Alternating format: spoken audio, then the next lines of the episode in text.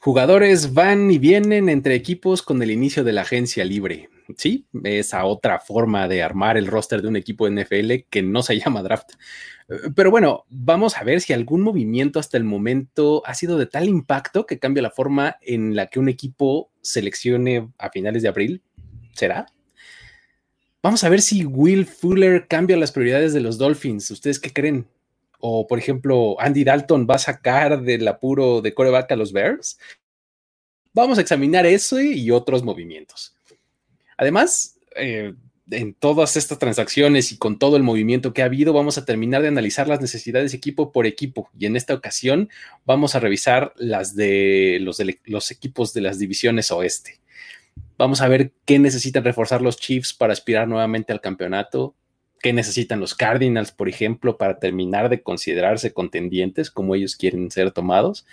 Y finalmente, eh, también vamos a ponernos nuestra gorrita de scout nuevamente y vamos a discutir qué nos gusta ver cuando volvemos prospectos. Y esta vez nos vamos a dedicar a los pass rushers y a los defensive backs. Todo esto aquí en On the Clock. Cuando el reloj se pone en marcha. Cuando las piezas para armar el equipo ideal están sobre la mesa. Cuando el mundo entero espera con anticipación la decisión final. Es justo el momento en el que quieres mantener la cabeza fría, la mirada serena y los oídos muy atentos. On the clock. On the clock. primero y diez. Primero y diez. El juego que solo unos pocos privilegiados pueden experimentar. Con Jorge Tinajero. Con Jorge Tinajero. Y Luis Obregón. Y Luis Obregón. On the clock. De primero y diez. Are now on the clock.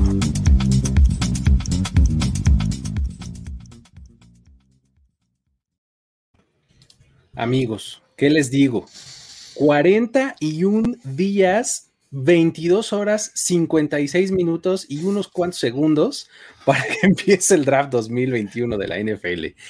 En esas estamos. Vamos a ver todavía mucho por delante en este proceso, pero pues vamos a seguirlo procesando y digiriendo y masticando y desmenuzando. Bien cómo me fui al revés. Este, eh, para, tratar de entenderle, ¿no? Vamos a, platicar aquí en On The Clock. Mi nombre es Luis Obregón. Me acompaña, como siempre, Alex Martínez. ¿Cómo estás, Alex? ¿Qué tal, Luis? listo para hablar de, del draft ya después de la agencia libre. Todas las necesidades se movieron bastante. Ese pick 3 ya no se ve tan, eh, tan obvio como antes. Entonces, pues sí, hablaremos de eso un poco más.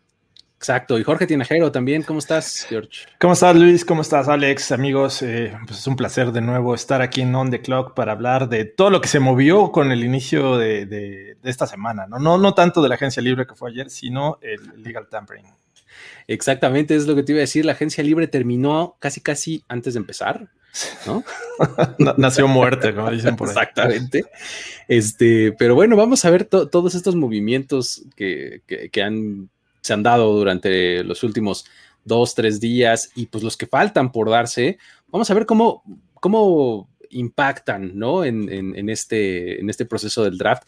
Pero antes, me gustaría que platicáramos de algo que un poco se robó los encabezados de draft, entre, tanto con este, deals con televisoras de la liga y demás, Hubo una mm. noticia de draft que sí nos hizo decir, ah, caramba, a ver, así ya sabes, eyeballs emoji, el que los ojitos así, que dijimos, ah, caray, a ver, a ver.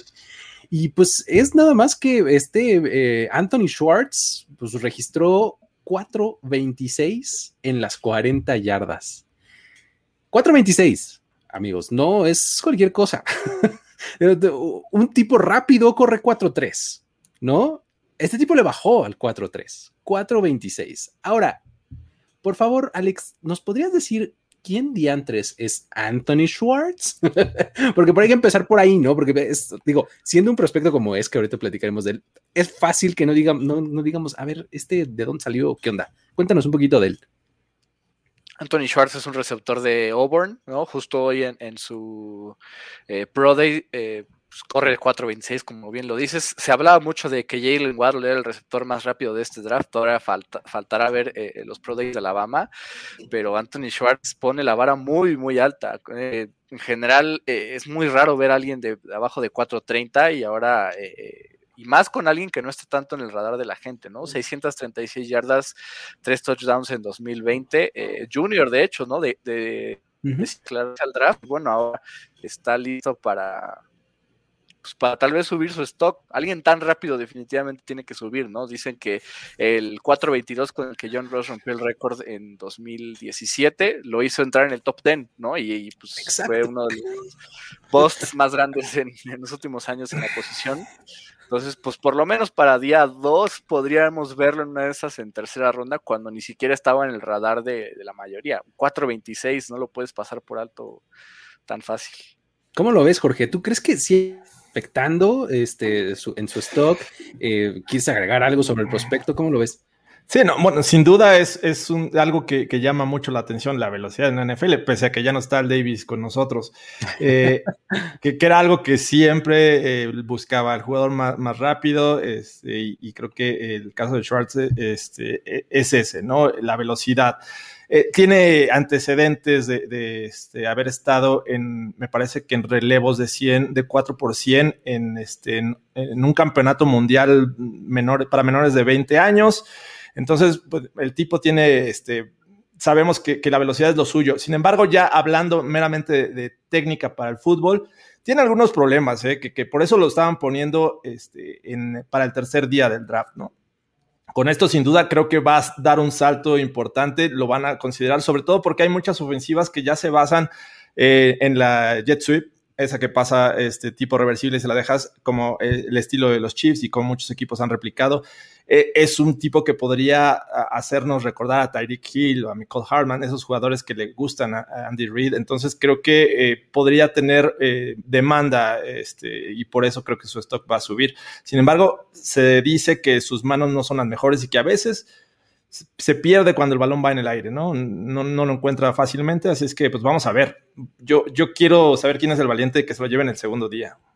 Está difícil, sí, porque, o sea, si tú eh, eh, hacías o buscabas eh, prospectos, digamos que tú pones mejores prospectos de receptor, no te va a salir, ¿no?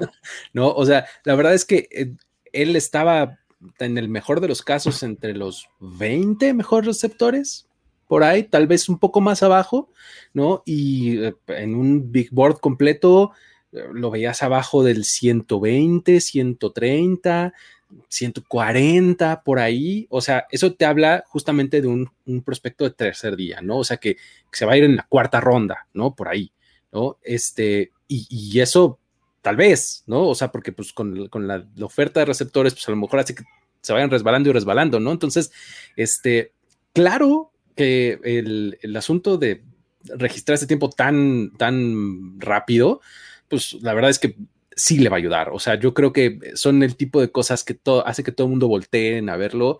Y justamente viene a la mente, o sea, cuando pones highlights de este muchacho, lo que más hace son estas jet sweeps, estos pases medio escape, o sea, engaño y le terminan lanzando ahí al sideline en el espacio, juega mucho en el slot, ¿no?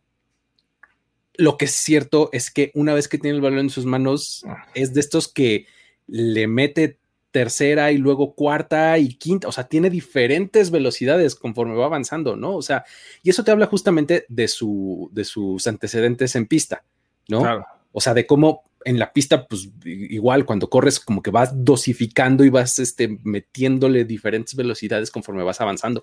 Lo mismo hace él en, eh, en el campo, ¿no? Entonces, este, va a estar interesante, creo yo, ver cómo evoluciona. Sí, la verdad es que se meta el segundo día va a ser así de wow, porque la verdad es que en efecto sus manos no son las mejores. O sea, lo que me gusta es que casi siempre ataca el balón, ¿no? O sea, rara vez espera que le llegue, pero a veces sus manos no son muy seguras, le termina doble cachando o, algo, ¿no? Entonces, eh, medio extraño. Pero bueno, por ahí está el, asunto de, Schwartz, ¿no? Que, sí, la verdad es que nos hizo voltear un poco para, para eso, para ese, para ese frente. Insisto, en un día en el que, pues la verdad es que no estábamos poniendo tanta, tanta atención a eso, ¿no? Porque además el Pro Day de Auburn no necesariamente era la cosa más atractiva. Este año no tiene prospectos tan, tan interesantes, ¿no? Pero bueno, ahora sí vamos a entrarle a los movimientos de la agencia libre, ¿no? ¿Cómo han afectado si ustedes tienen alguno que les haya llamado la atención.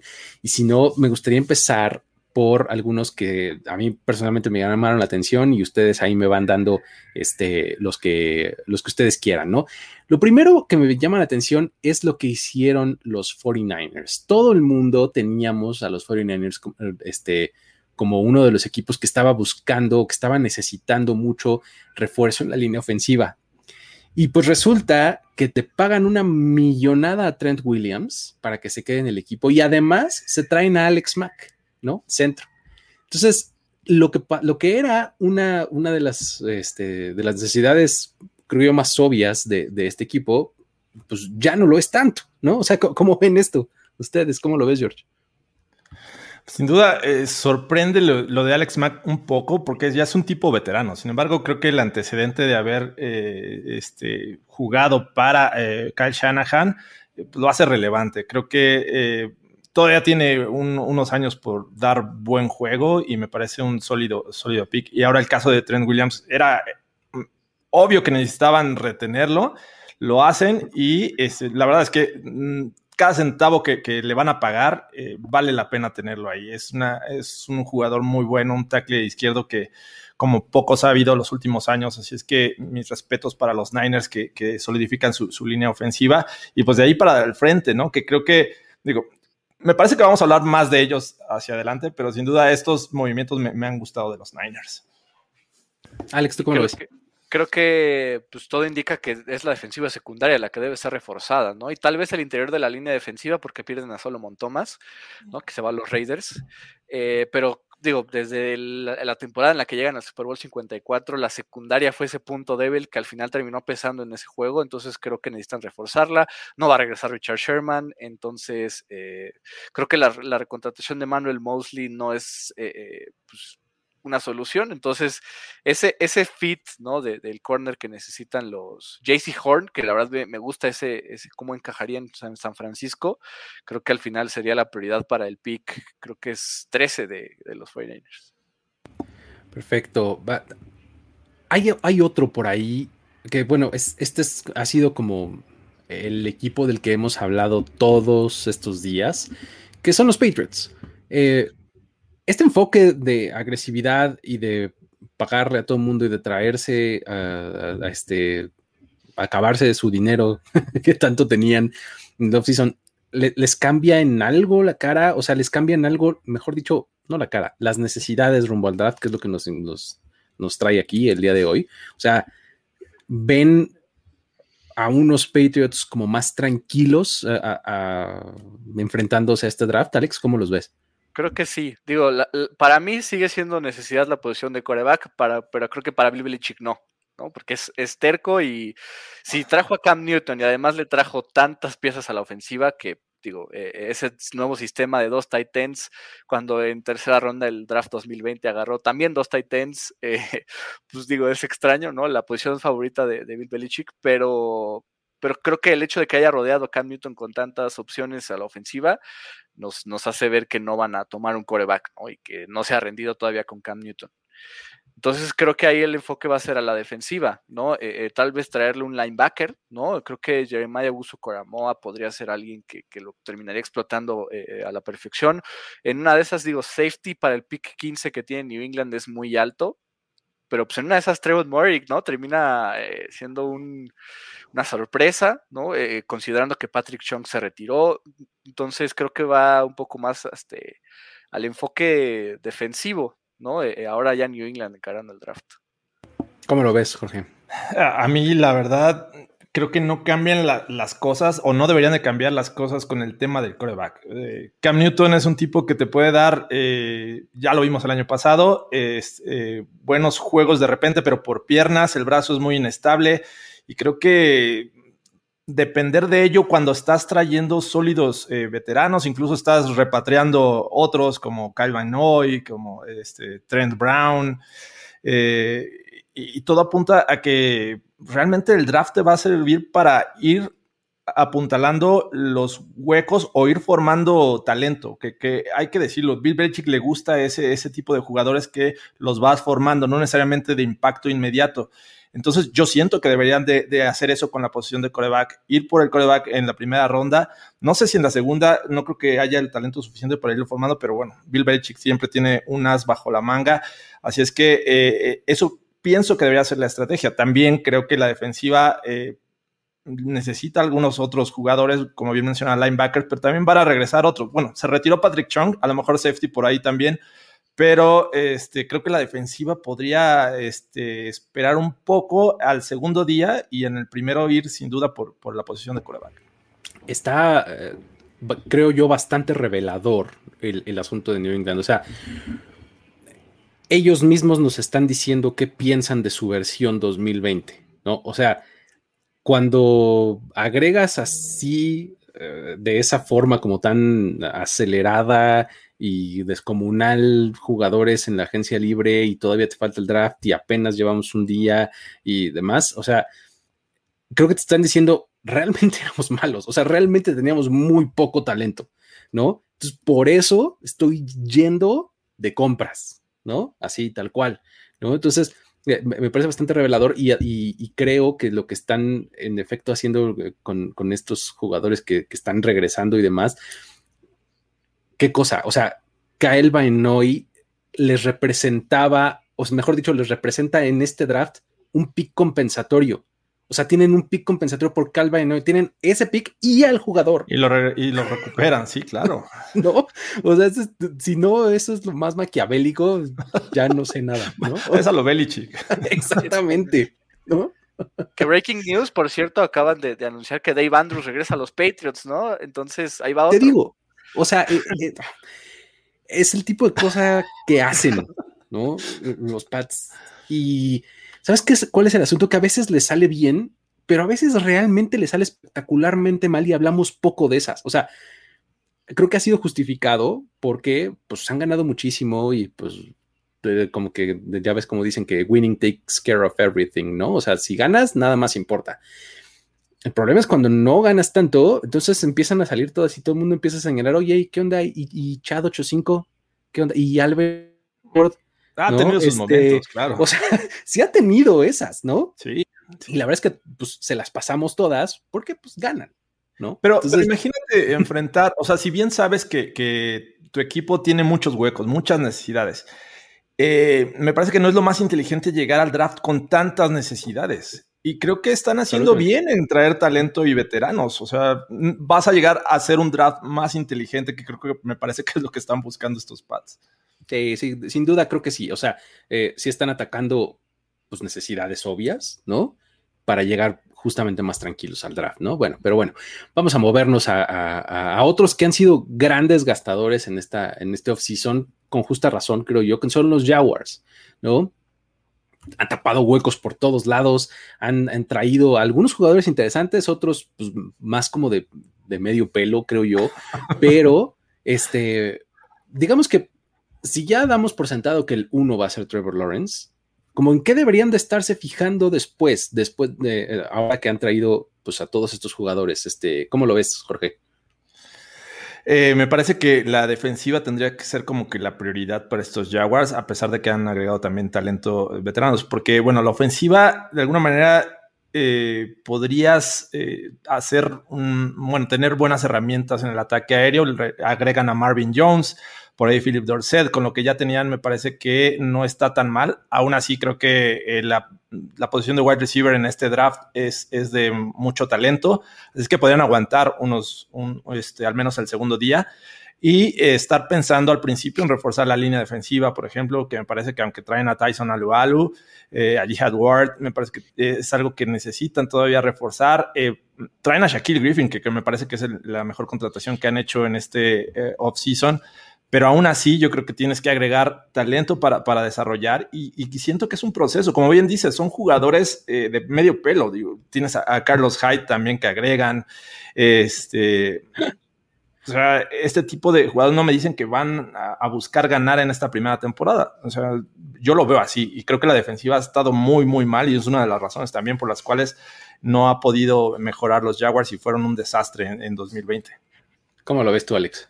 Sí, es defense, definitivamente, lo que tiene que reforzar Jacksonville. Eh, la línea defensiva creo que ya se ve mucho mejor, ¿no? Eh, estas contrataciones de Roy Robertson Harris y así, creo que eh, se ve un poco más decente, pero la línea de linebackers, pues, al lado de, Miles Jack y Josh, y Josh tal vez un apoyo en pass rush, ¿no? Creo que Josh Allen y Kelly Chason siguen siendo jóvenes, pues traer otro, ¿no? Para que sea como el impulso y, el, y la competencia interna sana. Eh, no sé, la secundaria más allá de Shaquille Griffin. Creo que esa dupla con sí Henderson me gusta. Tal vez un, nickel corner podría llegar a, los Jaguars. Eh, es un safety que Josh Jones no es malo, pero no es el más confiable. Me gustó lo de Raishon Jenkins, entonces tal vez un, safety más ahí en que podría llegar a ese pick 33, ¿no? Creo que me gusta para, para ese pick un safety, entonces creo que Jacksonville es el enfoque defensivo totalmente, y, o un Titan, ¿no? Yo esperé que iban a, agarrar a alguien, creo que no, no ha llegado alguien que pueda ocupar esa posición. Sí, así es. Y ahora voy a intentar, eh, bueno, primero vamos a hablar de esta, que es, ya, mencionan acá en los comentarios un poco de eso. Em, Will Fuller. Will Fuller llega a Miami y pues la verdad es que un, una, este, un pick popular entre los mock drafts era en el 3 poner un receptor, ¿no? Este, ¿ustedes creen que Will Fuller cambia esa perspectiva? Este, deberían enfocarse en, otro, en otra cosa ahora. ¿Cómo, lo ves, Alex? ¿Sí, es, sí está por ahí o, si lo tienen disponible ahí a, a, Devante Smith o a este Calabon, Jason, no, este Jamar Chase, Jamar Chase, este, si están disponibles deberían ir por él. ¿Cómo, ves? No, creo que ya Fuller cubre esa, esa posición de receptor 2, ¿no? Con Devante Parker y que Preston Williams no, no ha sido malo, digo, ha estado lastimado mucho tiempo, pero creo que es un buen receptor 3 para, para Miami. Entonces creo que, pues, digo, no sé, te podría decir Kyle Pitts, Mike sí que es un gran tight end, pero pues, ya está de moda hacer la dupla, ¿no? De tight ends en la NFL. Eh, Penny Sewell eh, también vale la pena, pero creo que el hecho de que haya sido Austin Jackson, tu pick de 2018 primera ronda, uno de los tres, eh, y que tienes a Isaiah Wilson, no sé, o sea, no sé si me convencería de poner en mi mock draft a Penny Sewell en ese pick.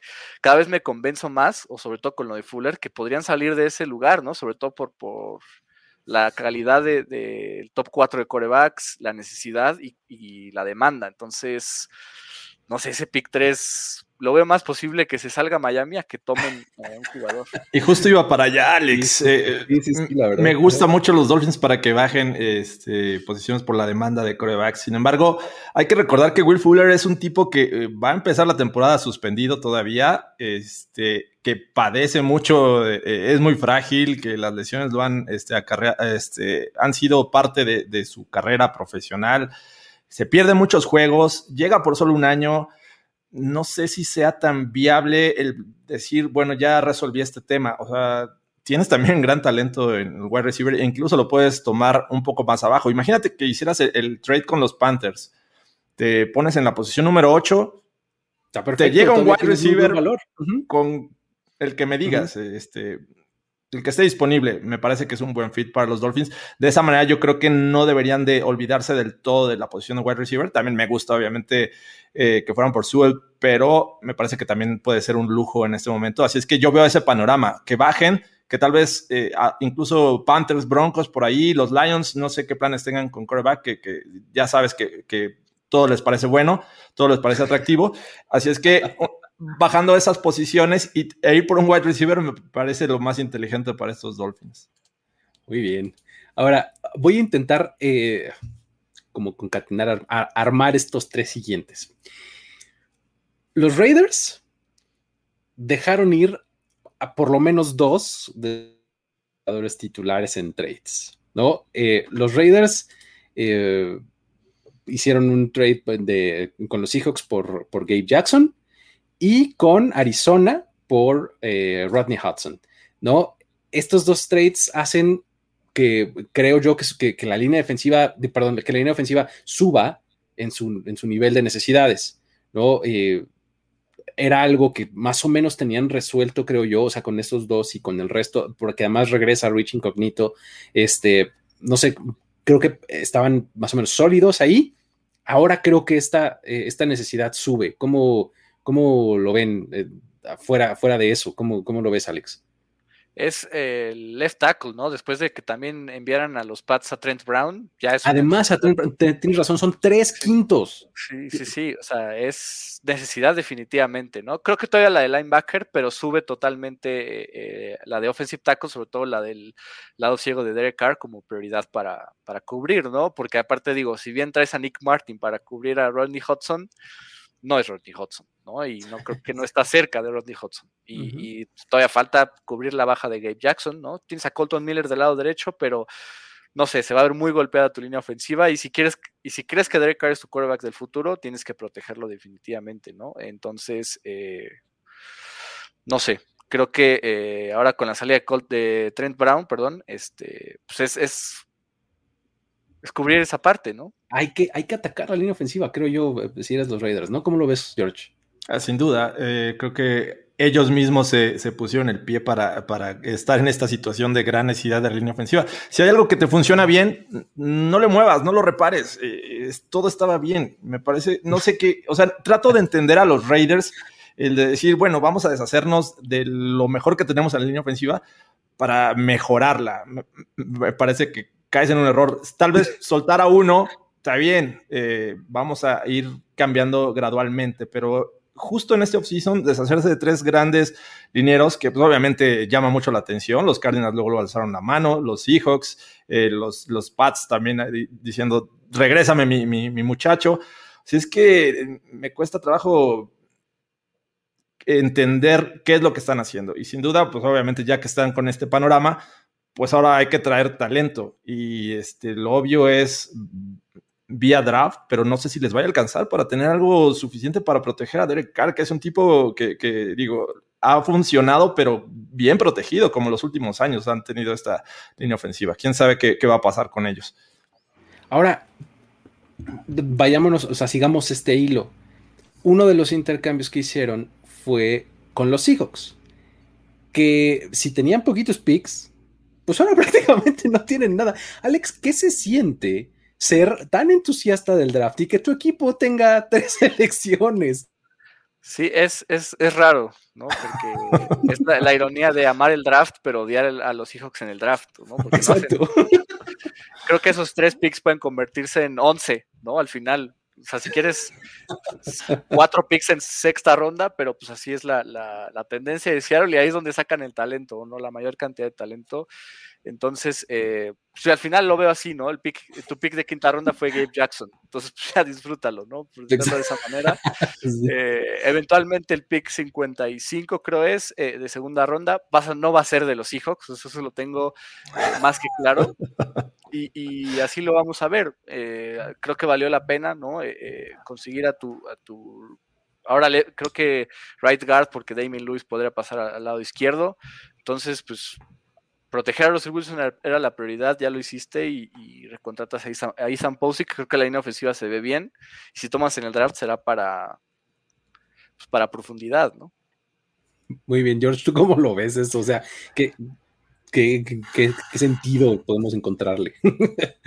pues eh, a menos que esa segunda la hagan dos terceras o una tercera y una cuarta y lo multipliquen y vayan por un talento que ellos, creo que ya lo habíamos platicado, acostumbran a, tomar eh, jugadores que ni siquiera tenemos en el radar. Y me parece que esa es parte de la magia y por lo cual creo que los Seahawks no se sentirían tan incómodos con esta situación. Sin embargo, bueno, creo que el panorama no luce tan alentador para la gran mayoría que los estamos viendo con tres picks, ¿no? Uno de segunda, una cuarta y una de sexta. Así es que, eh, pues está triste, sobre todo porque todavía me parece que podrían incluso pensar en seguir mejorando la línea ofensiva o tener ya plan B para futuros años. Sí, eh, y, luego sigamos este hilo. Los Seahawks tenían eh, poco capital y había una manera en la que podían incrementar su capital en el draft muchísimo, este, que era pues con este famosísimo intercambio de Russell Wilson, ¿no? Este, no se dio, a final de cuentas se reporta que, los Bears les ofrecieron tres selecciones de primera ronda, una de tercera y tres jugadores titulares, ¿no? Además de un pool, ¿no? Así de que casi casi sacaron así una carta y pásele, joven, ¿qué le damos? ¿No? Sí, este, literal, Carta, un en blanco, ¿no? Los que me pongan. Exactamente así. Tú ponle, ¿qué quieres? Y los hijos dijeron, nada, te vas, ¿no? Entonces, los Bears pasan de este, posiblemente Russell Wilson, Andy Dalton. Este, ¿qué, deberían de hacer los Bears? O sea, eh, los Bears están en el pick número 20 en primera ronda. Deberían de tratar de moverse para conseguir un coreback, que se vayan con la mezcla de Foles, Dalton. Eh, ¿Cómo lo ves, Alex? es que el hecho de que Dalton esté tan caro y que hayas traído a, a, a esté tan caro y Dalton lo hayas traído y se hoy, hoy él mismo dijera, me dijeron que voy a ser el titular. A mí me trajeron a jugar. me, me, complica pensar que van a tomar coreback eh, en pic alto. O sea, creo que ya es confiar en Andy Dalton y ya, ¿no? Eh, no sé, es, es muy raro, ¿no? Pensar que iban a dar eh, absolutamente todo por un coreback y después dicen, bueno, no lo tuvimos, entonces, este, pues, o sea, no, obtuve el pastel de, fondant de mil pesos por decir, bueno, pues me llevo mi cupcake de 50. No entiendo como esa lógica, ¿no? De, saco a Trubisky, traigo a Dalton eh, y tengo a Fouls, ¿no? Para hacer la competencia. Fouls es alguien que te va a costar, entonces veo difícil que tomen un coreback con Picalto. Y si, se supone que podrían eh, eh, firmar a Kenny Goladay, ¿no? Que es uno de los equipos a los que podría ir, mm pues tal vez le podría ayudar y, pues esa dupla con Allen Robinson sería atractiva.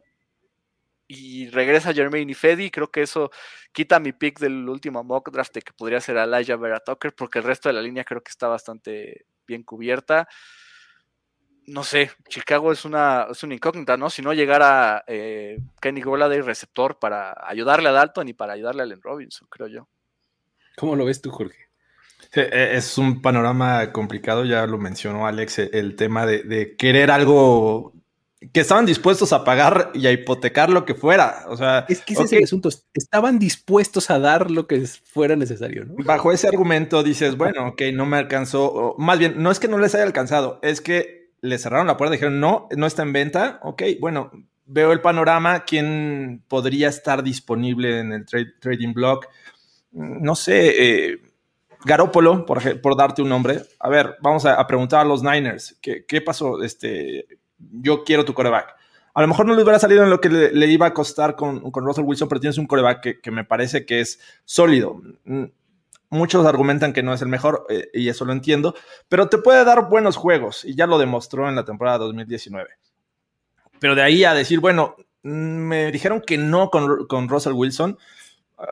Ok, pues Andy Dalton, que sea mi quarterback titular. Me parece que no es la, decisión, la mejor decisión. No sé si entre Matt Nagy y ahí la, dirección del equipo hayan pensado, bueno, con él nos da una oportunidad mejor de lo que ya teníamos con, con Nick Foles y Mitchell Trubisky, que me parece que están si está aquí Trubisky y Falls, eh, Dalton está un poquito aquí abajo. Entonces, eh, todo mal con estos, con estos Bears y el enfoque del draft, ahora que se fue eh, Fuller, que lo acaban de, cortar, pues por ahí un cornerback también podría hacer sentido para estos Bears. Qué, qué cosa, ¿no? Porque la verdad es que, o sea, vamos, no es decir ni que Nick Foles ni que Andy Dalton sean la peste, ¿me explico? O sea, porque no, yo creo que no es el caso, pues no es que sean así el peor quarterback que hayamos visto. O sea, creo que los dos son competentes, ¿no? O sea, también, pero el asunto es el contraste, todo está en el contraste, ¿no? O sea, en el contraste que ya, ya mencionamos varias veces de estaba apuntándole hasta acá arriba y me quedé por acá. O sea, ese es todo el problema. ¿No? O sea, porque no se trata tampoco de crucificar a Andy Dalton, que ahora es un tipo competente, es eso, o sea, es que pues, lo va a hacer bien, pues, o sea, no, no, no te va a echar a la basura tu temporada, ¿no? No creo que vaya por ahí, pero pues sí, el contraste está gacho, ¿no? Pero bueno, vamos a ver, eh, eh, no, sé si hay algún otro movimiento que, que este, que, que haya cambiado así un poco la perspectiva de, de los equipos, ¿tienen alguno? Washington, creo, ¿no? Con la llegada de Fitzpatrick, creo que eh, pues unos block drafts eh, ponían coreback, ¿no? Y Mac Jones era ese, ese pick probablemente para Washington. Creo que cambia, que, ya es esta. Luego, luego se, reportó que ya no estaban interesados en, en adquirir a, Sam Darnold, entonces, pues creo que por ahí la idea es. Washington ya tiene sus quarterbacks por lo menos en 2021 entonces creo que la idea es protegerlo, ¿no? Línea ofensiva creo que me parece prioridad. El único decente me parece eh, Brandon Sheriff, por ahí Morgan Moses tal vez, pero fuera de ellos dos, creo que necesitan línea ofensiva de Washington. Muy bien. Bueno, pues entonces vamos a movernos a lo que sigue. Vamos, eh, está un poquito eh, entrelazado con lo que ya hemos estado platicando. Vamos a terminar ya esta eh, esta serie que traemos de las necesidades de, los equipos. Vamos a cerrar con las dos divisiones oeste. Ya, ya hemos tocado a, varios de los equipos que, este, que integran estas divisiones. Vamos a empezar por la americana. Eh, no hemos hablado el día de hoy de los Broncos, Jorge, así que pues, tú dinos qué, podrían necesitar. Digo, tienen nueve selecciones ¿no? en, este draft. Eh, tienen ahí primera ronda, este, tienen pues, obviamente la posición número 9, ¿no? Luego obtienen el pick 40 en la segunda, 71 en la tercera, este, luego tienen cuarta, es el 104, 135 en la quinta, 166 en la séptima, no, la sexta, y tienen tres séptimas rondas muy, muy pegaditas, ¿no? 199, 201 y 213. Eh, ¿Cómo los ves? ¿Qué, podrían estar necesitando eh, más pronto que los demás? Pues mira, es uno de los equipos que se menciona que podrían estar buscando coreback, ya sea eh, agencia libre o, draft, incluso trade. Así es que por ahí salió recientemente que es uno de los favoritos con Deshaun Watson, pero no sabemos qué vaya a pasar con él. Así es que están evaluando todas las opciones. Otra es la posición de cornerback, que aunque Randy, eh, este Darby, Ronald Darby llegó al equipo, me parece que todavía están buscando eh, este, a, Fuller, a, Kyle Fuller, de, que acaban de cortar los, Bears. Y aún así, mm, yo me atrevo a decir que podría eh, seguir buscando un cornerback, eh, ya no tan temprano, pero sí agregarlo. Linebacker también es una gran necesidad para los Broncos. Por ahí alcanzaron a, retener a, Shelby Harris, por lo cual la línea defensiva más o menos luce bien aunque por ahí en una cuarta ronda podrían agregar talento. Y básicamente es defensiva, defensiva secundaria y del lado de la ofensiva, pues, running back. Digo, también trajeron a, Mike Boone, pero se va a Philip Lindsay, se queda Melvin Gordon prácticamente solo, así es que agregar a otro running back me parece lo más eh, inteligente para estos Broncos. ¿Cómo lo ves tú, Alex?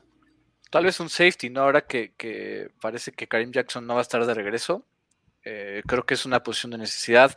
Eh, el right tackle, ¿no? Eh, eh, es de las más, el punto débil, creo yo, de la línea ofensiva de los Broncos, entonces por ahí yo eh, vería, además de lo que ya dijo Jorge, obviamente. que, por ahí regresa Joan James, pero sí, sin duda me causa muchas este, dudas porque lo hemos visto solo un juego con los Broncos. Sí, que este, estoy, estoy, creo que este es uno de los poquitos espacios que podría quedar como, con, con incógnita de coreback. ¿no? Entonces, si, si no hay ningún movimiento inesperado, este, en vía, yo creo que es trade, porque pues vía agencia libre no es que vayas a mejorar mucho de lo que tienes, ¿no? O sea, que, vas a traer este Alex Smith o, no, no, sí, no, Alex, digo, como o sea, a lo que me refiero es, si, si, quieres mejorar lo que hay en la casa, tienes que ir por un trade, o sea, tienes que ir de Sean Watson, tienes que ir algo, algo por el estilo, ¿no? O sea, y si no, pues entonces sí apuntale a este, pues al futuro, ¿no? A, utilizar ese pick 9 que tienes, no te va a salir tan caro subir un poco si es que necesitaras, ¿no? Y este, asegura a tu, a tu muchacho, ¿no? En la primera ronda, podría ser. Creo que eh, ese es, ese es eh, uno de los enfoques. Y pues bueno, el, asunto de la salida de Philip Lindsay, no sé qué tan este, bien parado deje el, este, el, backfield ofensivo. Melvin Gordon, este, pues ahí está, dio una temporada regular, creo yo, ¿no? Esta ofensiva me parece que está, está buena para, como para, tiene buenos playmakers, pues, ¿no? O sea, buenos receptores, buen tight end, este, un corredor por ahí, tal vez no temprano, pero un, corredor creo que les, caería bastante bien, ¿no? A los Broncos, ¿no? Entonces, complementando lo que, lo que ya han dicho, ¿no? Pero bueno, vamos a pasar al siguiente, que son los Kansas City Chiefs. Ellos tienen ocho selecciones en este próximo draft. Tienen la 31, ¿no? Porque pues ganaron la, la conferencia americana. Tienen eh, la 63 en la segunda ronda, tercera ronda el pick 94, en la cuarta tienen el 136, tienen una compensatoria también ahí en esa misma ronda, en la cuarta, tienen dos quintas, eh, una propia y una compensatoria en el 175 y la 181, eh, y aparte um, una sexta, ¿no? Que es este vía trade ahí por, con Miami. ¿no? Eso es un poco lo que tienen los Chiefs. ¿Y cómo verías tú eh, las necesidades de este equipo, Alex? ¿Qué, dirías? Eh, han hecho muy bien eh, las contrataciones o llenando los huecos de, la línea ofensiva en agencia libre, pero solo en el interior. Creo que falta ese left tackle ante la salida de, Derek Fisher, parece que el right tackle será Mike Remmers, porque lo traen de regreso, pues confían en él. Bueno, pues ahora hay que cubrir el lado ciego de Patrick Mahomes, es este, una de las prioridades, sin duda alguna. Eh, y creo que un receptor, ¿no? Eh, eh, Tyreek Hill está solo y Travis Kelsey también, entonces creo que necesitan a alguien más. Nicole Hartman es esta pieza versátil y, pues más de, de, jugadas un poco truco, ¿no? Este, este, esta navaja suiza entonces creo que necesitarían un, receptor tipo, bueno, para cubrir la baja de Sammy Watkins. Y en la defensa, pass rush para complementar a, Frank Clark y a, Chris Jones. Creo que el linebacker no tienen uno muy sólido, ¿no? Damien Wilson tal vez es el mejor y no sé qué tanto sea eh, eh, confiable alguien que apoye también a Willie Gay Jr. y defensiva secundaria, ¿no? Porque creo que solo está solo eh, Tyron Matthew por ahí. Entonces, pues más o menos es como yo lo veo con, con Kansas City. George, ¿cómo lo ves tú? Sí, prácticamente Alex ya dio un paseo por todas las necesidades de los Chiefs, eh, sin duda. Digo, la defensiva secundaria era una de, las eh, áreas que yo creo que deberían de darle prioridad. Se va Brilland, se va este, Daniel eh, Sorensen. Entonces, bueno, ya se han encargado de, ir reforzando la línea ofensiva, que si bien también me, me sorprendió que se hayan este, hayan cortado a sus principales jugadores, eh, sobre todo en las esquinas. Bueno, al menos han hecho un buen trabajo al inicio de, esta agencia libre. Eh, la, defensiva en general me parece que por cualquier lado tienen huecos importantes, necesitan un, talento del otro lado de, de Frank Clark para presionar el coreback por ahí tackle defensivo, este, y bien, bien mencionada también wide receiver, ¿no? Se va a Sammy Watkins y creo que de Marcus Robinson, eh, no sé si eh, todavía siga este, disponible, lo hayan recontratado, no, no recuerdo haberlo visto, no está en mi radar, pero digo, se van dos jugadores, sin duda quedan muy solos Tyreek Hill y, este, y Kelsey, como lo dice Alex. Porque qué demonios, ¿no? O sea, si tenemos, si podemos meter 35 puntos, ¿por qué no meter 42, no? Si se puede, ¿por qué no? Ahí va, Schwartz para allá, ¿eh? el que estábamos hablando hace rato, Anthony Schwartz. Exacto. Entonces, este, no, creo que creo que si fueran por esa vía del receptor, tendría que ser complementario, ¿no? O sea, no, no este no sé, como que no me gustaría que, fueran por algo eh, muy similar. O sea, tendrían que ir como por un, receptor este, más grande, ¿no? De, posición.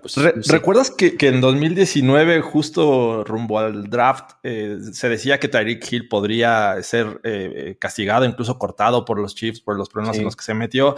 ¿Y cuál fue la respuesta en el draft de Nicole Hartman, ¿no? Y decían, bueno, ya llegó el sustituto de Tyreek Hill y bueno, ha, resultado ser un especialista ahí de repente en, equipos especiales y este y también complementan el ataque aéreo. Imagínate que le metes a otro velocista. Mm, no sé. Andy Reid, Andy Reid.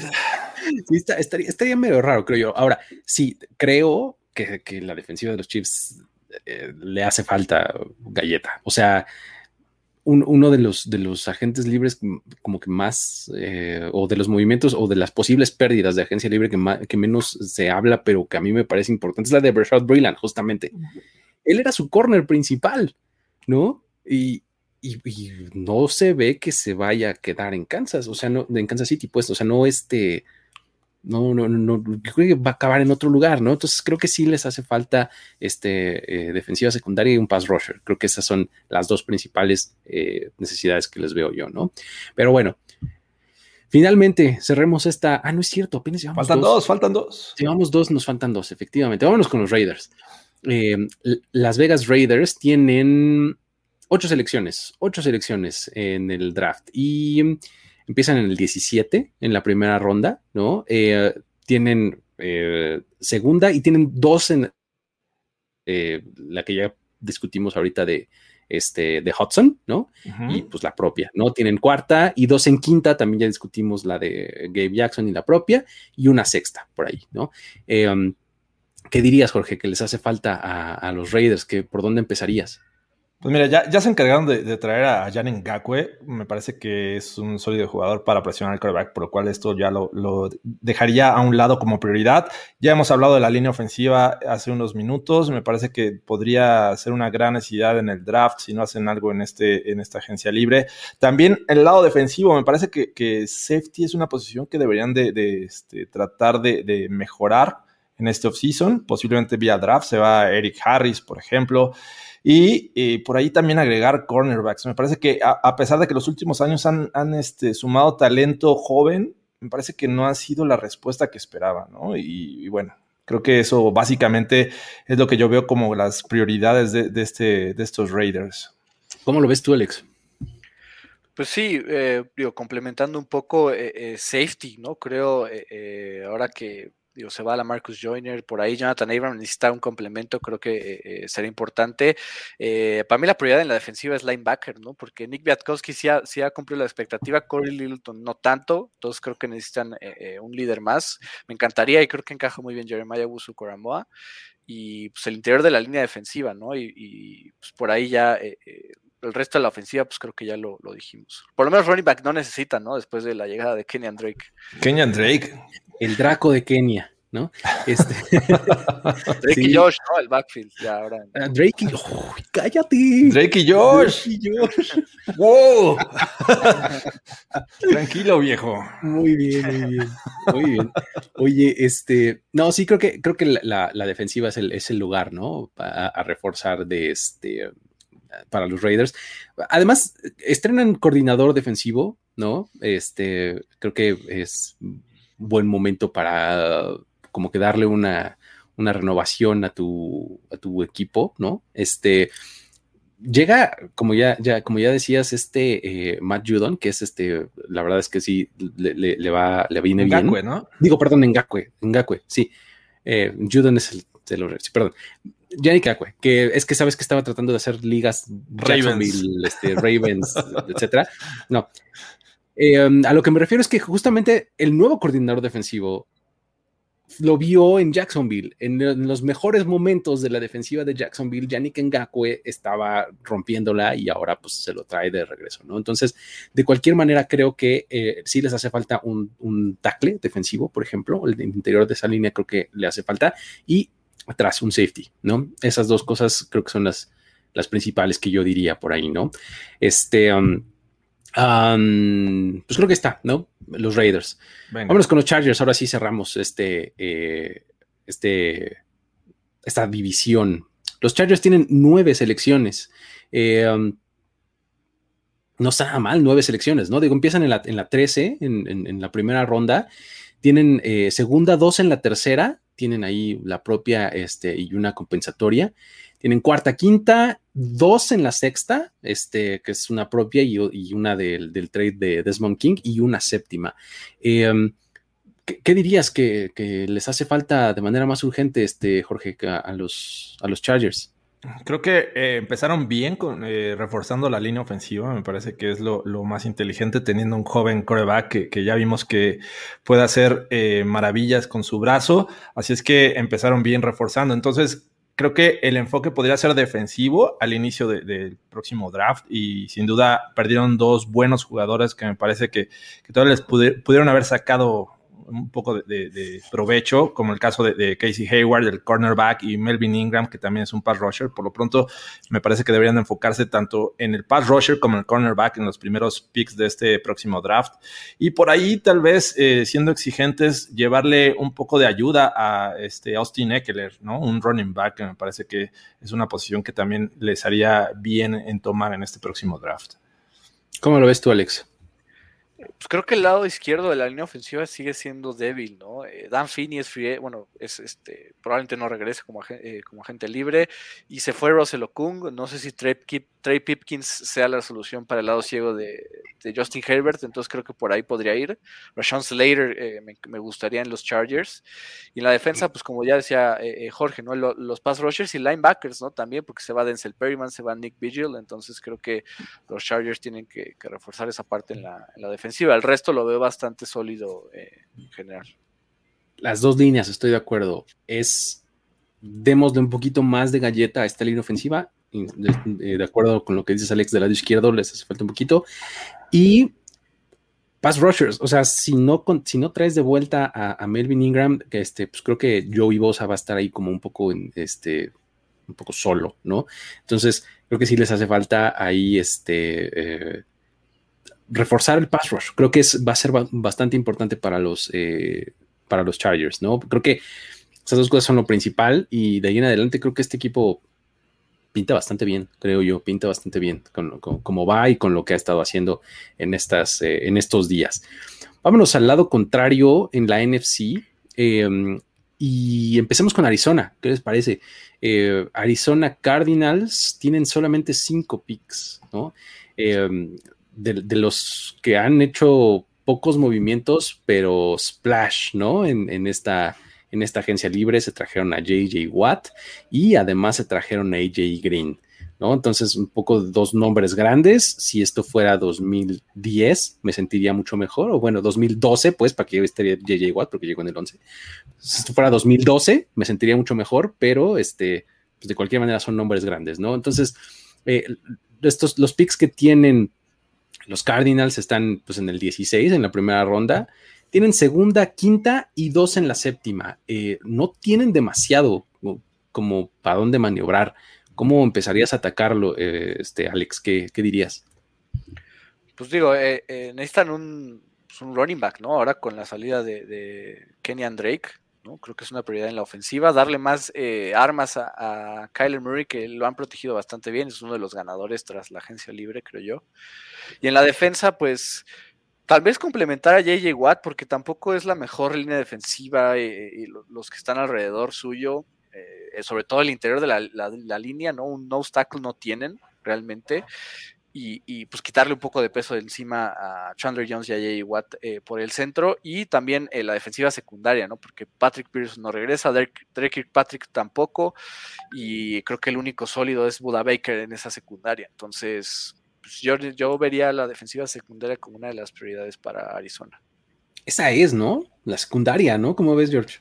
Sí, deberían empezar por, por los cornerbacks, sin duda. Pierden ahí un talento principal. Pero también déjame decirte que es de las contrataciones, bueno, de los equipos que han hecho contrataciones puntuales para necesidades clave de, rumbo a la temporada 2021. Porque digo, estás agregando talento eh, probado, eh, como JJ Watt, como AJ Green, como Rodney Hudson me parece muy bien. Eh, llegan a este draft, me parece, con la necesidad de, reforzar por ahí posiciones no tan importantes a la ofensiva, porque me parece que la ofensiva podría eh, no ser la prioridad, sino la defensiva. Como bien dice Alex, los cornerbacks es una.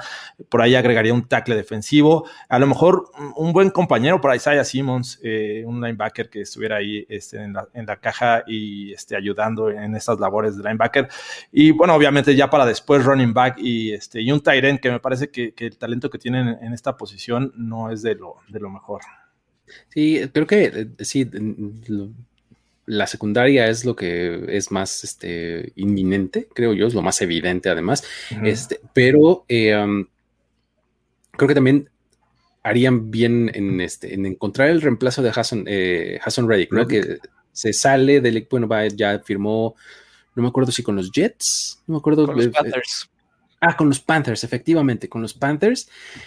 El asunto es que les, les dio mucha productividad el, en el último año, ¿no? Y pues digo, si piensas que JJ Watt te va a dar esa, esa cantidad de sacks o ese nivel de producción a estas alturas de su carrera, no creo que esté, no creo que esté por ahí el asunto. O sea, creo que JJ Watt es una contratación bastante puntual por otras razones, o sea, liderazgo y sí va a ser productivo y demás, pero no creo que a ese nivel. Entonces creo que sí haría falta algo de refuerzos a la línea defensiva, específicamente pass rush, ¿no? Este, de ahí en adelante creo que la ofensiva puede salir a jugar mañana. O sea, ese es, que es un poco la, razón de ser de la agencia libre, creo yo, ¿no? O el enfoque que muchos tienen de la agencia libre es, tráete jugadores, porque si jugáramos mañana, ¿qué haríamos? Entonces, un poco por ahí está la ofensiva de Arizona, que creo que está, está bien, pues.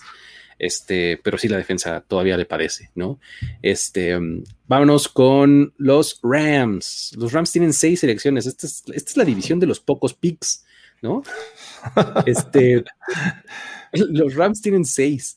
Es que nada más de entrada. O sea, Ramsey les, les, costó la primera y la cuarta de este draft todavía. O sea, todavía no terminan de pagar a Ramsey, ¿no? Este, aparte, su tercera, pues es Matthew Stafford, ¿no? Entonces, eh, tienen el pick 57 en la segunda ronda, ¿no? Tienen dos compensatorias en la tercera, o sea, porque la, suya, este, ya dijimos que es Stafford, tienen dos compensatorias. Una de ellas fue la de la Rooney Rule. Tienen cuarta, sexta y séptima, ¿no? ¿Cómo ven las necesidades de los Rams? O sea, ¿qué, qué, juguetitos le pondrían a, Matthew Stafford? ¿O nos iríamos por la defensa? ¿Qué, este, ¿qué dirías, Jorge? Eh, me parece que tienes que agregar eh, armas a, esta ofensiva y eso este, vendría a través de wide receivers y, también me parece que Tyren, eh, los, Rams me parece que perdieron a Everett. Eh, por ahí Reynolds me parece que también es, agente libre. La, defensiva realmente está sufriendo algunos cambios, algunas bajas. Por ahí tackle defensivos. creo que el día de ayer fue eh, cuando supimos que cambiaron a este a Brokers, a Michael Brokers. Gran anécdota esa, que, que, cuando dijo, ah, llegó Matt Stafford. Eh, es un upgrade. Es, un, upgrade, exacto. Y resulta que lo mandan al mismo equipo que, este Jared Goff. La verdad es que da mucha risa esa, anécdota. Pero bueno, eh, realmente son necesidades este, puntuales en la defensiva. Por ahí perdieron también talento en, la defensiva secundaria. Este, me parece que Hill, eh, John Johnson salieron. Si es que esos también son posiciones que deberían de, enfocarse. Y por ahí yo creo que ir formando talento para la línea ofensiva, que me parece que también eh, eventualmente van a necesitar para proteger a, Matt Stafford. ¿Cómo lo ves, Alex? Pues coincido con todo lo que dijo Jorge justamente, ¿no? En especial en la línea ofensiva del centro, ¿no? Que Austin Blythe es agente libre, eh, pues deberían recontratarlo, pero por la hora no lo han hecho, entonces eh, pues es una necesidad. Eh, la línea defensiva, ¿no? Porque además, incluso creo que con Michael Brokers necesitaban eh, eh, pass rushers, ¿no? Para que no esté tan solo. A veces carga mucho peso sobre Aaron Donald, por ahí a veces Leonard Floyd sacaba buenos partidos, pero no veo más allá, ¿no? Entonces creo que necesitarían pass rushers y la, secundaria con Troy Hill y, John Johnson que los, los terminan perdiendo, ¿no? Sí, creo que la secundaria, yo también estoy de acuerdo con la secundaria, porque este equipo eh, tiene probablemente dos de los cinco mejores jugadores defensivos de la liga actualmente en Ramsey y Donald, ¿no? No sé, por ahí, ¿no? Pero de repente volteas y el, y el bajón puede ser grande, ¿no? O sea, te hace falta un poco de cuerpo en medio, ¿no? O sea, de, darle un poco de fortaleza al resto de las posiciones, porque ellos dos hacen que, brille mucho esta defensiva y los demás como que los complementan ahí este, de vez en cuando, pero si pierdes talento en titulares como, como ya lo dijeron, creo que puede ser problemático, ¿no? Entonces, si, este equipo, si lo que pretende es seguir recargándose en su defensiva con un mejor quarterback como pretenden todos que sea Matthew Stafford, esperamos, me incluyo, este, eh, pues creo que harían bien en en reforzar su, defensiva, ¿no? Entonces, eh, si, le traen un receptor que estire el campo a Matthew Stafford, se puede poner buena la cosa. O sea, porque los receptores que tienen los Rams siempre son muy corredores de rutas, ¿no? O sea, siempre son como medio intermedias y eh, o que ganan yardas después de la atrapada y demás.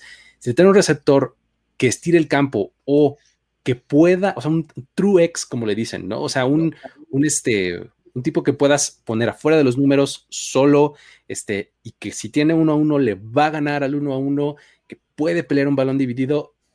O sea, vamos, estoy pensando en su nuevo Calvin Johnson. Justo iba para allá, un nuevo Megatron. Exactamente. O sea, obviamente aspirar a Megatron está difícil, ¿no? Pero ese estilo, pues, un tipo grande, que, gane, o sea, que, sea, o sea, si le traes a alguien así, a Matthew Stafford. Porque aparte, en general, digo, el ejemplo de Matthew Stafford, eh, perdón, de Calvin Johnson lo, muestra y Kenny Golade siempre ha tenido ese tipo de receptores. Exacto. Y Robert Woods y Cooper Cup no encajan ese perfil, ¿no? Son otro tipo de receptor, exacto. Que en algún momento Robert Woods era como que el hombre que tenía que eh, hacer esa función. Sin embargo, aunque lo pueda hacer, me parece que estoy completamente de acuerdo contigo, Luis. Eh, necesitan un wide receiver con otras características que las que tiene Robert Woods. Entonces, si eso lo logran tener, estos Rams van a ser muy peligrosos a la ofensiva porque ya tienen una sólido, un sólido ataque terrestre, me parece. Sí, sí, sí, sí. buen aliado además de eso del coreback, ¿no? El único equipo, amigos, que tiene muchos picks en esta división son los 49ers. Y cuando digo muchos, realmente tiene muchos. Tiene 10, ¿no? 10 selecciones. Este, la verdad es que hasta ahora que estaba haciendo el recuento puntual, no tenía yo tan claro que los, que, los 49ers tuvieran tanto capital en este draft.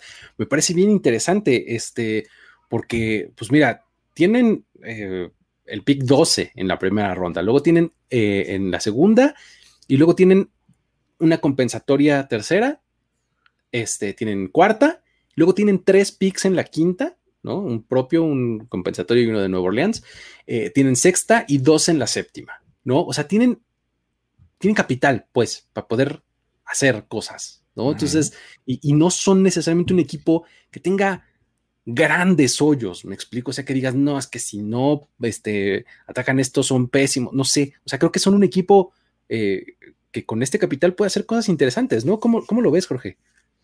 Sí, o sea, realmente estamos hablando de un equipo que fue malo en 2020, pero por muchos problemas de lesiones. Sí, circunstancial, ¿no? Exacto, entonces, digo, fuera de, este, evidentes necesidades que, te va a generar este, esta agencia libre, por ejemplo, que se va a Richard Sherman y que a lo mejor la, la defensiva secundaria tiene muchas áreas de oportunidad, posiblemente sea una de las necesidades que yo vea eh, con, mayor eh, este, necesidad de estos eh, Niners. Así es que la línea ofensiva, pues creo que lo que han hecho hasta el momento me gusta. la defensiva, pues ya le agregaron, me parece que a Evicam, entonces ya tienen ahí un, jugador que puede hacer también incluso funciones para presionar al coreback pierden talento los running backs, pero ya hemos visto que esta ofensiva, casi cualquier jugador que le den el balón, le den el, handoff, me parece que puede ser efectivo. Así es que pues yo, yo me enfocaría por la defensiva secundaria con los Niners y, lo demás me parece que es talento para eh, formar en un futuro. Exacto, ¿cómo lo ves, este Alex? Sí, defensiva secundaria, ¿no? Porque creo que uno de sus mejores movimientos, ¿no? En, en esta agencia libre es la recontratación de Jason Barrett. ¿no? Eh, pero también sabemos que no es el más, el más sano, ¿no? Incluso con San Francisco estuvo eh, perdiéndose unos partidos en 2020. Entonces la defensiva secundaria es la prioridad para este equipo, eh, tanto en safety como en cornerback, ¿no? En general. los running backs, ¿no? La verdad es que digo, a pesar de que, como dice Jorge, todos funcionan, creo que Raheem Mostert, otro propenso a lesiones, y Jeff Wilson, no son tu solución, entonces creo que sí habría que, reforzar el cuerpo. Y yo por ahí pongo un asterisco en la posición de coreback, porque digo, al final, eh, si queremos verlo de esa forma, digo, todavía están los reportes, los rumores de que Jimmy Garoppolo podría, eh, eh, podrían reemplazarlo, ¿no? Que por ahí Teddy Bridgewater le interesaría a los 49ers, no sé, pero pues nada más un asterisco como para no se sorprendan si hay coreback en Sabemos que hay trasfondo en ese comentario, Alex. no, digo, más allá de eso, creo que no, no soy el único que lo ve así, ¿no? Y los mismos reportes lo, lo respaldan, si lo queremos ver así. Por eso digo asterisco, para, para no ponerlo como necesidad realmente. creo, que, creo que Alex, yo tengo otros datos. O algo Muy bien. Este creo que los 49ers efectivamente necesitan un poquito de secundaria, pero em, imagínate en, su misma propia tradición que tomaran un, buen pass rusher. Todos sabemos de Nick Bosa, ¿no? Todos sabemos de, cómo han invertido en esta, en esta línea defensiva a lo largo de los últimos años, eh, temprano en el draft, ¿no? Si, si em, si le das un buen complemento a Nick Bosa del otro lado, en el extremo, un pure pass rusher, ¿no? O sea, tal cual, así que viene tercera down y dices, madre mía, eh, agárrense, abróchense los cinturones porque estos dos tipos van a salir volando, ¿no? Entonces, esa me, gustaría que lo hicieran, o sea, Imagínate que tienen el pick 12, ¿no? Exactamente, Quitty Pie. O sea, imagínate que tienes algo así por el estilo, no sé. Está, interesante, ¿no? Pero bueno, vamos a ver. Este um, último, Seattle Seahawks. Este está rápido porque nomás, que tiene tres picks. Eh, empieza en el 56 que ya nos decías, Alex, ¿no? Este, no vemos eh, como en arameo antiguo que hagan ese pick, ¿no? ¿No? No va a suceder. Tiene una cuarta y una sexta. Este, ¿qué, qué, onda, Alex? ¿Qué, ¿Qué, podemos decir de, de, los, de los Seahawks en cuanto a necesidades, no necesariamente en cuanto a sus picks? El pass rush es eh, definitivamente lo que necesitan reforzar, sobre todo porque ya llegó Gabe Jackson, recontratan a, Ethan Posick, por lo menos creo que la línea ofensiva ya la atendieron, creo que ahora es momento de atender el pass rush que cortan a Carlos Dunlap, definitivamente necesitan llegar a, pues, traer a alguien más, ¿no? Porque digo, confían mucho en, en Darrell Taylor, al parecer, pick de segunda ronda de 2020, pero no es, no es suficiente. Jay Collier va creciendo bien, me gusta. Pick de primera ronda, el, el recent Rich en 2019, creo que todavía tiene ese potencial para demostrar que lo valió, pero necesitan pass rush. Si no llegaran a recontratar a KJ Wright, creo que un linebacker y pues definitivamente la secundaria, ¿no? Porque digo, traen a Kilo Witherspoon como el primer reemplazo de Shaquille Griffin, pero necesitan todavía eh, reforzar la posición de corner, incluso si hubiera regresado Shaquille Griffin. Entonces, pues pues, y pues digo, el running back que ahorita eh, solo está Rashad Penny, que sería su año de contrato y demostrar que fue pick de primera ronda o no. Pero pues digo, se fueron Carlos Hyde y Chris Carson, entonces creo que también es un punto a reforzar. Y este, la ¿no? Esa se me hace este, eh, eh, bastante obvia a mí. O sea, de golpe y porrazo se fueron tus dos primeros corredores, ¿no? Sí. Este, ay, o sea, no está este sillo, ¿no? O sea, eh, Chris Carson pues tenía lesiones y demás, pero la verdad es que era bastante productivo. ¿No? Y este, y bueno, Carlos Hyde, que era pues un poco tu reemplazo y tu relleno, pues está bien, ¿no? No sé si DJ Dallas siga ahí en el roster, pero pues bueno, también fue pues, de emergencia, ¿no? La temporada pasada. Creo que eh, corredores es una de esas posiciones que digo, creo que a los Seahawks más les vale este, atenderla, ¿no? Eh, ¿Cómo lo ves tú, Jorge? Sí, sin duda. Creo que eh, una manera eh, efectiva de ayudarle a Russell Wilson y tenerlo feliz otra vez es darle un sólido ataque terrestre, ¿no? Eh, ya la, línea ofensiva ya tuvo sus refuerzos. Me parece que ahorita está solo Russell Wilson porque depende de su brazo y lo hemos visto así los últimos años, ¿no? Esta ofensiva ha dependido de Russell Wilson, pero creo que a pesar de esos flashes que hemos visto de Chris Carson y por ahí Carlos Hyde en su momento, necesitan talento en el staff de, running backs. Así es que esa es una. Por ahí también la, defensiva, como ya lo mencionaba, el pass rushing es, crucial. Creo que agregaría un tackle defensivo y también irme por cornerbacks que también han, perdido en este, en este draft.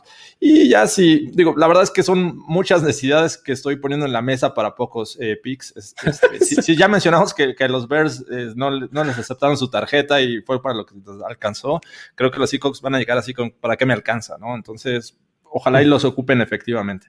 Sí, creo que, digo, como ya nos decías, Alex, al, inicio, creo que los Seahawks día 3 es donde encuentran el azúcar, ¿no? O sea, es donde encuentran ahí el, este, talentos tipo Richard Sherman, ¿no? Este, o, algo así, ¿no? La verdad es que son, eh, son buenos para encontrar ahí el talento, ¿no? Entonces, este, pues alguna magia tendrán que hacer si si, si quieren que sus fans algo tengan que presumir en Cosas así. Está bien. Es que de verdad, que tengan tres picks. Pero bueno, este, vamos a ver eh, qué, qué, qué, les depara estos equipos. Creo que el, el, el, la última sección en donde eh, platicamos ya de, de este, eh, evaluar prospectos y demás, vamos a dejarla para el próximo programa. Ahorita ya está un poquito largo este. Vamos a dejar para la próxima el, que nos gusta de defensive backs y pass rushers y le agregamos otras dos posiciones, ¿no? Para aventarnos cuatro de un jalón en, el próximo episodio. Eh, vamos a seguir pendientes de que se vaya presentando ya. Esperamos una bajada este, considerable de las noticias de agencia libre. Ya estaremos un poquito más este, concentrados en este asunto. Seguirán saliendo algunos scouting reports ahí en el sitio, no se lo pierdan. Eh, síganos eh, en, las redes sociales de, Primero y Diez que están apareciendo aquí arriba, ¿no? Mock drafts. Vienen mock drafts esta, esta próxima semana, ¿no? Claro, porque las cosas cambian mucho, ¿no? Entonces, pues la próxima semana esperen uno, dos o hasta tres mock drafts, ¿no? Este, eh, con todo este movimiento, ¿no? si ven esto aquí en el canal de YouTube, no dejen de suscribirse si todavía no lo hacen, ¿no? De comentar, ponerle una manita arriba, etcétera. Si lo escuchan en podcast, eh, recomiéndenlo, compártanlo, eh, dejen ahí una reseña en Apple Podcast, en unas estrellitas, no nos vienen nada mal, ¿no? Y pues nada, no sé si tengan algo más que agregar, amigos. Pues no, eh, feliz inicio de, temporada 2021 de la NFL, amigos. Alex, hasta la próxima. ¿Cómo... Igualmente, pues no, no creo que no hay mucho más que añadir. Eh, eh Russell Wilson ya está protegido. ¿no? Entonces no hay bronca, ya todo bien. Muy bien. No, pues muchísimas gracias a todos. Nos vemos la próxima. Esto fue On the Clock. El tiempo expiró. Tu decisión es definitiva. Pero siempre habrá una nueva oportunidad de armar un equipo ideal en On the Clock. On the Clock. De primero y de primero y diez. Con Luis Obregón. Con Luis Obregón. Y Jorge Tinajero. Y Jorge Tinajero. Voz en off. Antonio Semper. Antonio Semper. Una producción de finísimos podcasts para primero y diez. On the Clock.